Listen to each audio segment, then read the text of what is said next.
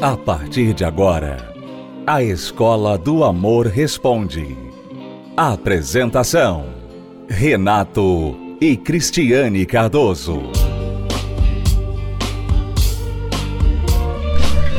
Olá, alunos, bem-vindos à Escola do Amor Responde, confrontando os mitos e a desinformação nos relacionamentos, onde casais e solteiros aprendem o amor inteligente. Nós temos uma história muito interessante para mostrar para vocês a história do casal Caterine e Samuel. Vai ilustrar para você como as pessoas, por causa de traumas, por causa de um despreparo para um relacionamento, acabam sofrendo por muitos anos, muitos anos, desnecessariamente. Desnecessariamente porque poderiam evitar tudo isso se soubessem, se praticassem o um amor inteligente. O casamento dos dois quase chegou ao fim. Mas Vamos saber como foi que eles evitaram isso e é singular a história deles porque mesmo à distância, os dois vivendo na Alemanha, quando tiveram contato com a escola do amor, os ensinamentos do amor inteligente, conseguiram salvar o casamento. Vamos acompanhar.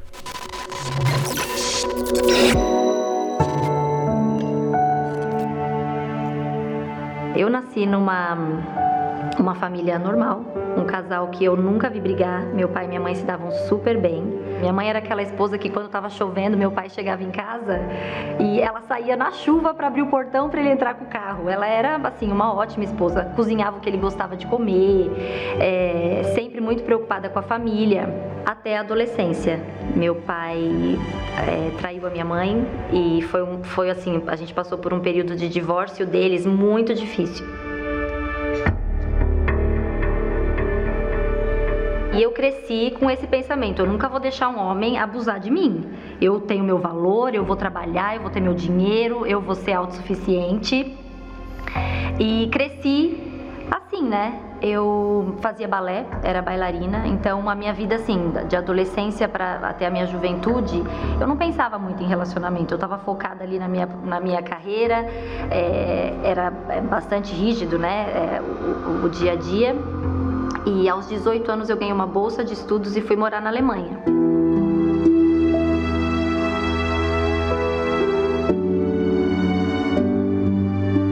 Todo ano eu voltava de férias para o Brasil e em uma dessas férias eu conheci o Samuel. Eu sempre tive uma, uma família estruturada. A minha infância, eu tive uma infância boa. Meus pais eram presentes. Então, eu cresci num lar estruturado, achando que eu teria isso para mim quando eu casasse. Eu tive um relacionamento, um relacionamento até que longo, de quatro anos, mas eu era muito jovem e eu não estava preparado para casar ainda. E esse, esse relacionamento não deu certo e eu segui minha vida, né? Quando eu conheci a Caterine foi até engraçado, porque eu tinha terminado um relacionamento e eu estava numa fase que eu não, não, estava muito.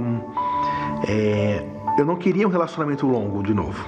Mas eu estava meio como uma barreira ainda, né? Porque eu tinha que sair de um relacionamento e eu não, não queria um outro relacionamento logo na sequência.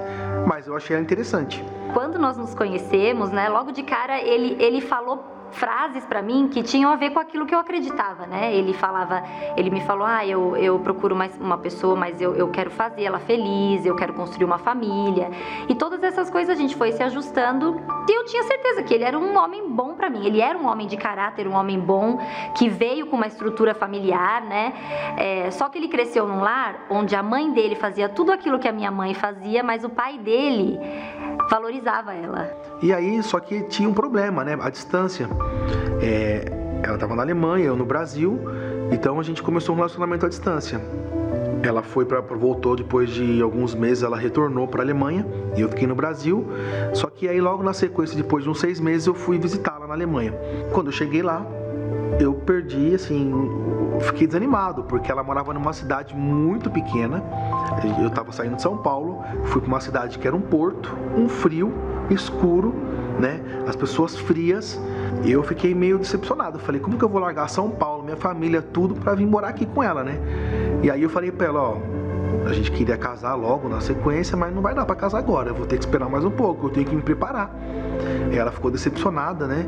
Então a gente resolveu ficar mais um ano à distância. E aí depois a gente começou de novo, ó, vamos, vamos ver como a gente vai fazer, se eu venho para cá, se você vem. Ela falou, ah, eu não posso vir porque eu tô começando agora a minha carreira. Então não vai dar para poder para vir. Se você quiser e a gente tem que continuar, você tem que vir para cá. Ou então a gente vai ter que separar. Eu falei, tudo bem, então largo tudo, a gente casa e eu venho morar com você para cá. Larguei tudo para trás, minha família, meus pais, minhas irmãs e fui morar com ela na, na, na Europa. Logo que a gente começou o nosso casamento, né, que foi a nossa vida é, lá, né, na Alemanha, longe de toda a família. A gente jovem, não tinha ninguém para aconselhar a gente ali de perto, né? Ele entrou no casamento achando que eu iria ser como a mãe dele e eu, de uma certa forma, achando que ele ia ser como meu pai. eu tinha medo de, de ser aquela, aquela esposa que eu via minha mãe sendo e ele não me valorizar. E nesse início eu já tinha um trabalho, né? Eu já falava o idioma, eu já estava mais adiantada que ele ali naquela situação. Ele chegou num país novo, sem falar a língua, estava é, aprendendo, começando a se adaptar. Então ele estava numa situação assim de insegurança. E eu com medo que ele é, aproveitasse de mim. Na verdade era o contrário, né? Ele estava ali bem, bem inseguro. E o nosso casamento foi indo assim. A gente tinha muitas discussões, a gente brigava bastante. Então ela já tinha já um, um, uma carreira, um trabalho, já falava a língua. Eu não falava a língua, não falava, não falava inglês, não falava alemão, não falava nada, não tinha emprego. Então assim, foi um começo muito difícil para nós dois. E eu creio que para mim foi até mais difícil porque eu estava totalmente perdido. Aí eu fui fazer coisas que eu nunca fiz, né? fui trabalhar de pedreiro, de pintor, né? De, de, de garçom. Então eu comecei a tentar fazer alguma coisa para poder sobreviver, ajudar ela em casa, né? E para mim isso foi muito difícil, porque ela às vezes ela até, é, porque ela, como ela sempre viveu sozinha, eu fazia as coisas erradas em casa, pra, aparentemente para ela, né? Para mim era normal. Então ela brigava comigo. Então tinha essa coisa, né? E a gente brigava muito por conta disso, né? Eu, eu era boa na minha profissão. Eu, eu, eu estava indo muito bem. Fui crescendo, fui é, cada vez é, é, tendo mais, mais destaque na minha profissão e isso me fazia cada vez mais me sentir superior a ele, né? E ele cada vez se sentir mais inferior a mim. Nós não éramos parceiro. A gente se entendia bem, brigava, mas nós não éramos parceiro.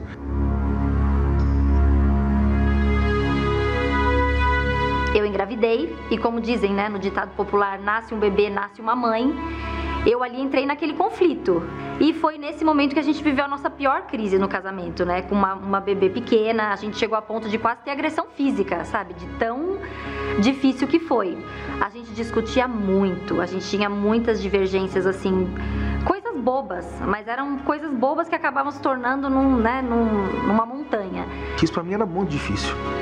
Porque a gente, eu falava, eu não consigo dar o melhor para ela. Eu tirei ela da casa do pai dela que tinha, ela tinha uma mãe, tinha as irmãs, tinha, tinha uma vida, né? E eu não conseguia dar o melhor para ela. Uma noite a gente tava, a gente acordava, né? Eu acordava junto com ela para dar de mamar e a Marilívia tava chorando muito, né? É, então a gente, a gente, começou a discutir porque você fica nervoso, tá cansado, né? É, criança chorando na cabeça. A gente discutiu e a gente quase é, se agrediu. Isso para mim foi, foi, foi o fim, né? Ali eu falei, a gente não pode continuar desse jeito. Aonde a gente vai parar assim, né? Agora tem ela no meio, a gente é responsável por ela. Então, foi ali o nosso fundo de poço mesmo do nosso relacionamento.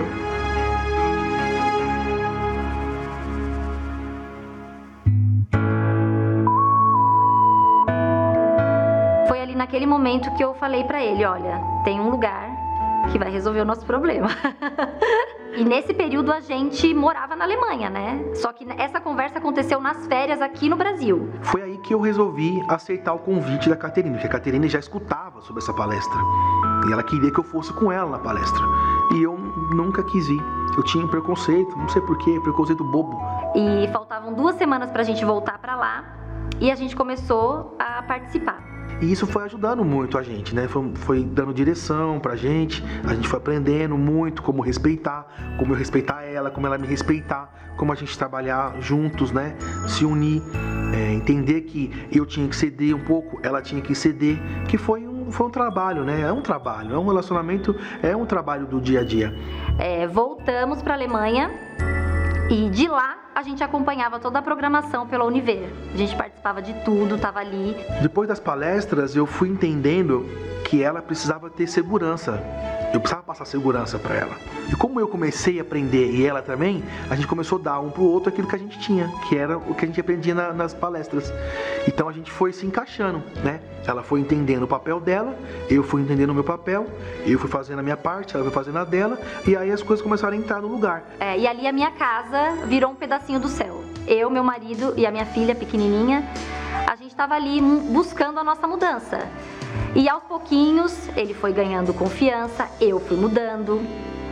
Eu fui enxergando que o meu papel principal, apesar de eu, né, como bailarina lá no teatro eu dançava os papéis principais, eu recebia muitos aplausos, mas o meu trabalho principal não era ali, era na minha casa, com o meu marido e a minha filha. Eu aprendi a colocar cada coisa no seu lugar. Aí a gente resolveu é, voltar para o Brasil. Chegamos no aeroporto, o primeiro lugar que viemos foi o Templo de Salomão. Saímos de lá e viemos direto para cá.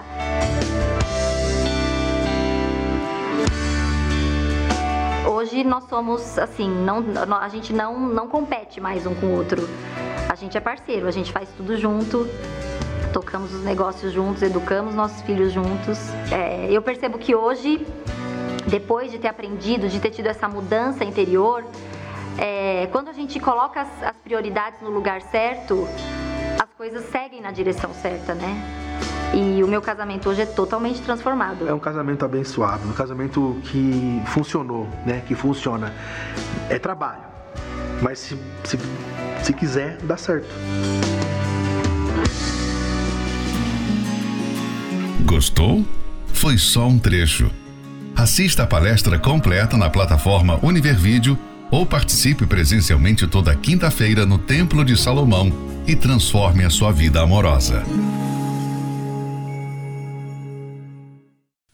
Você está ouvindo A Escola do Amor Responde com Renato e Cristiane Cardoso.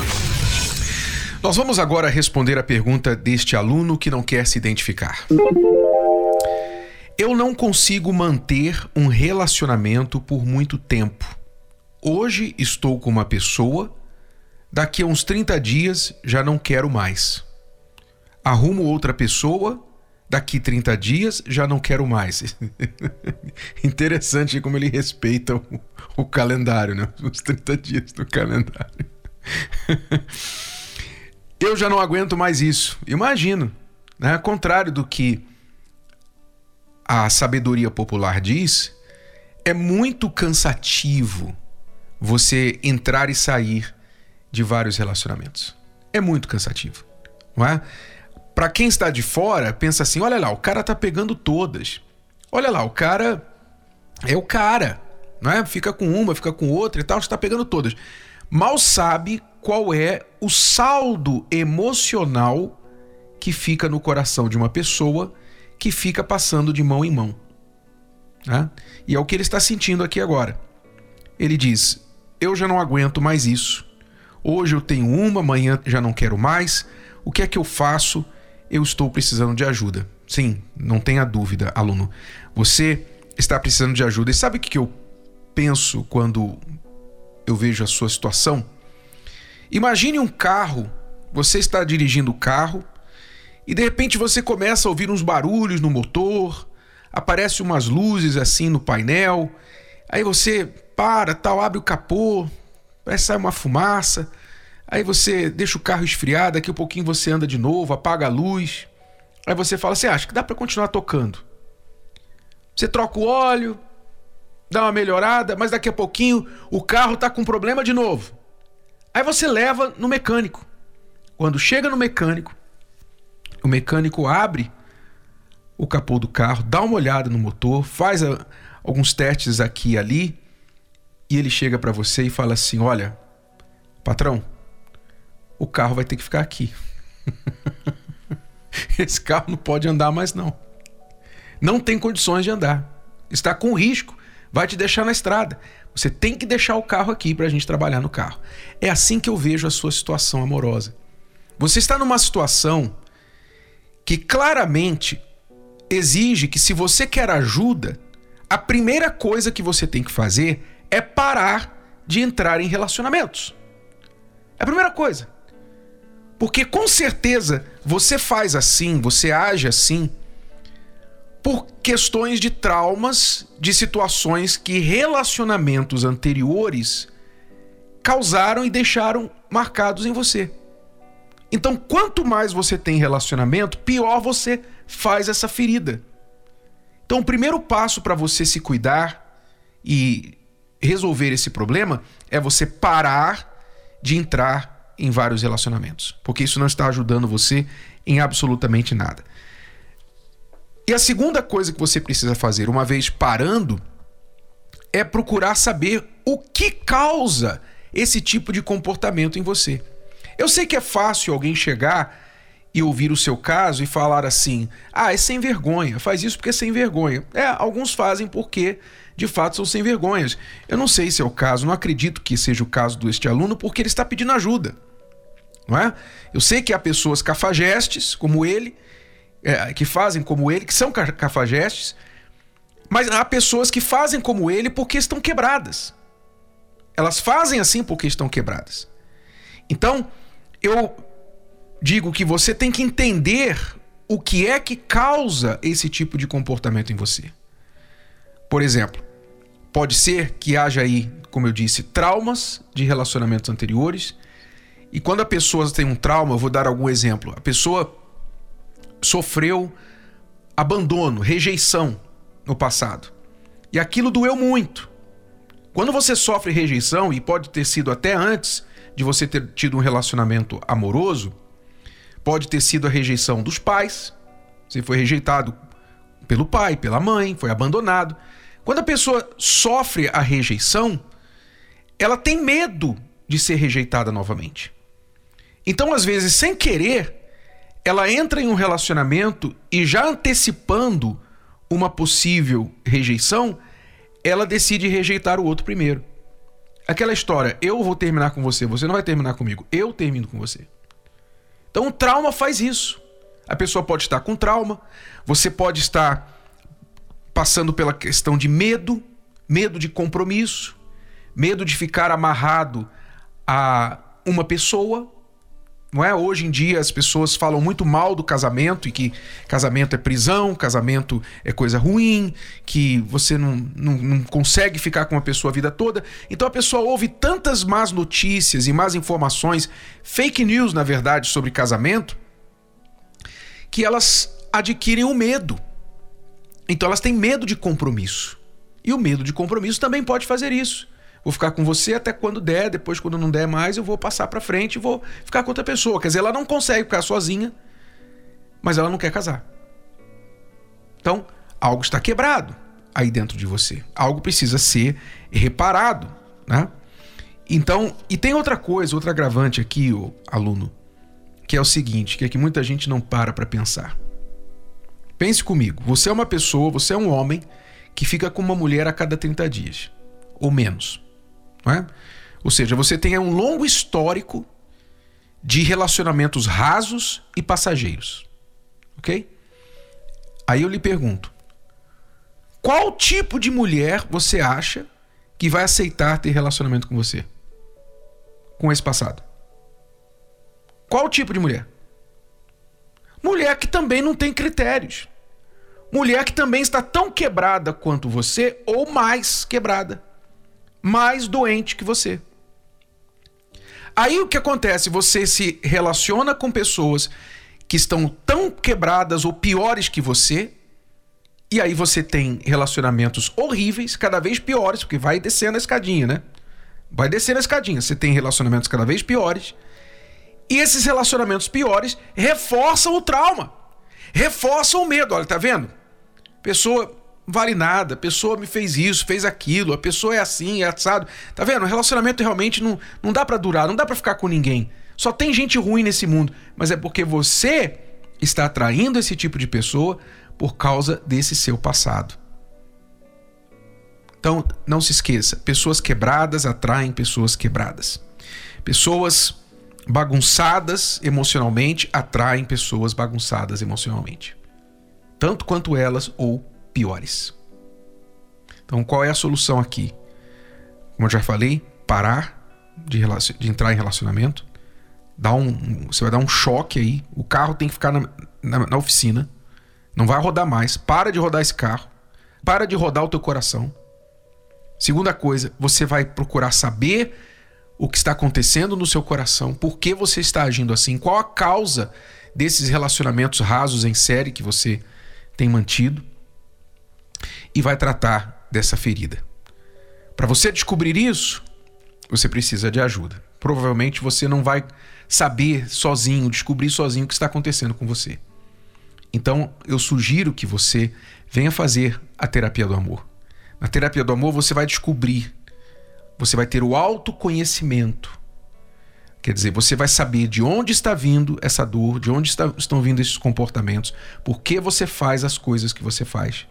E você vai descobrir a solução para isso. Curar o seu coração, mudar, e a partir de então, você estará pronto para um relacionamento de verdade, você vai ter critérios e você vai ter condições de oferecer à pessoa que você realmente quer o que ela também procura. Tá bom? Você pode começar já nesta quinta-feira. Você nos escreve aí do Rio de Janeiro e você pode participar aí no Rio de Janeiro, na sua cidade, da Terapia do Amor. Para o endereço mais próximo, você pode acessar terapiadoamor.tv. Quem quiser saber mais sobre as nossas palestras, é só acessar terapiadoamor.tv no seu navegador. Ali você tem informações e endereços em todo o Brasil onde você pode participar. E se você estiver em São Paulo, que bom para você, venha participar com a gente aqui no Templo de Salomão nesta quinta, 8 horas da noite. É tudo por hoje, alunos. Voltamos amanhã neste horário e nesta emissora com mais Escola do Amor Responde para você. Acesse o nosso site escola do amor responde.com. Até lá. Tchau, tchau. Você pode ouvir novamente e baixar esse episódio da Escola do Amor Responde no app Podcasts da Apple Store e também pelo Spotify e Deezer.